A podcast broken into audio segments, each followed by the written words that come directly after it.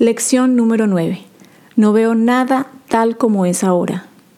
Esta idea es obviamente la consecuencia lógica de las dos anteriores, pero si bien es posible que la puedas aceptar intelectualmente, es muy probable que todavía no signifique nada para ti. De todas formas, el entendimiento no es necesario a estas alturas. De hecho, reconocer que no entiendes es un requisito previo para erradicar tus falsas ideas. Estos ejercicios tienen que ver con la práctica, no con el entendimiento. No necesitas practicar lo que ya entiendes.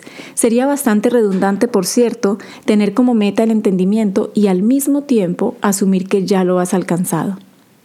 A la mente no entrenada le resulta difícil creer que lo que aparentemente contempla realmente no está ahí. Esta idea puede producir gran inquietud y toparse con gran resistencia, la cual puede manifestarse de muchas maneras. No obstante, eso no excluye el que la apliques. Esto es lo único que se requiere para estos ejercicios o para cualesquiera otros. Cada pequeño paso despejará la oscuridad un poco más y el entendimiento finalmente llegará para iluminar cada rincón de la mente que haya sido despejada de los escombros que la enturbiaban. Estos ejercicios, para los que tres o cuatro sesiones de práctica son suficientes, consisten en que mires a tu alrededor y apliques la idea de hoy a cualquier cosa que veas, sin olvidarte de la necesidad de aplicarla imparcialmente y de la regla esencial de no excluir nada. Por ejemplo, no veo esta máquina de escribir tal como es ahora. No veo este teléfono tal como es ahora.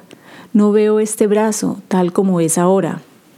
Empieza con aquellas cosas que estén más cerca de ti y luego extiende tu campo visual.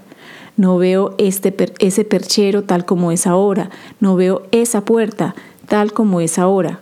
No veo esa cara tal como es ahora. Hay que subrayar nuevamente que si bien no debes intentar incluirlo todo, tampoco debes excluir nada en particular. Asegúrate de ser honesto contigo mismo al hacer esta distinción. Es posible que te sientas tentado a enmascararla.